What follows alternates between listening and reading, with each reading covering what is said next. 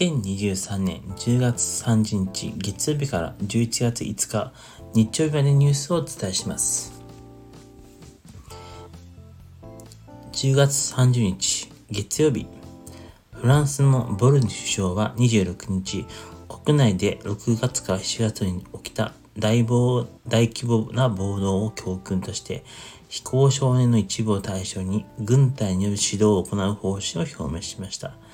規律や自己彫刻の重要性を伝えることができると説明し、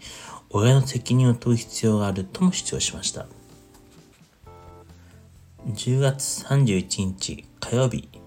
インドのソフトウェア大手インフォシスの共同創業者、ナラヤナ・マーシー氏が、固い決意を胸に並外れた傷と勤勉さで、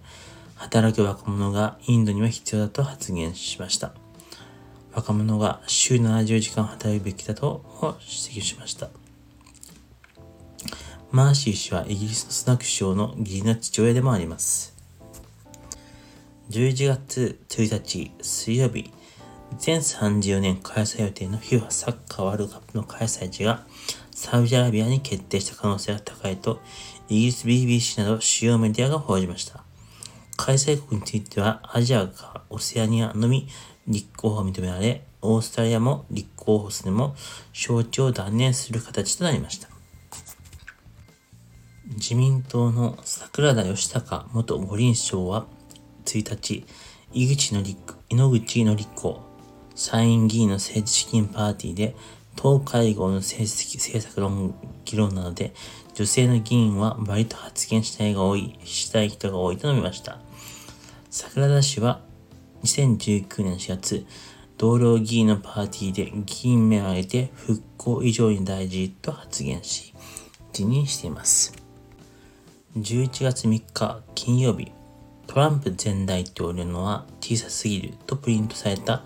T シャツの商標登録について、連邦最高裁判所で1日、知的財産権と表現自由の観点から口頭弁論が行われました。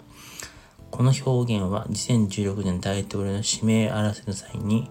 トランプ氏の手を指して生まれました。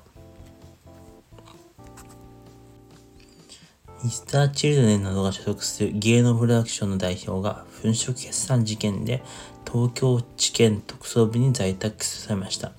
在宅起訴されたのは芸能プロダクション代表の谷口和弘被告です。コンサルティング会社社長らと共謀し、架空の利上げを計上したといいます。11月5日日曜日、受出版大手のイギリスコリンズ社は毎年恒例の今年の単語として AI を選出しました。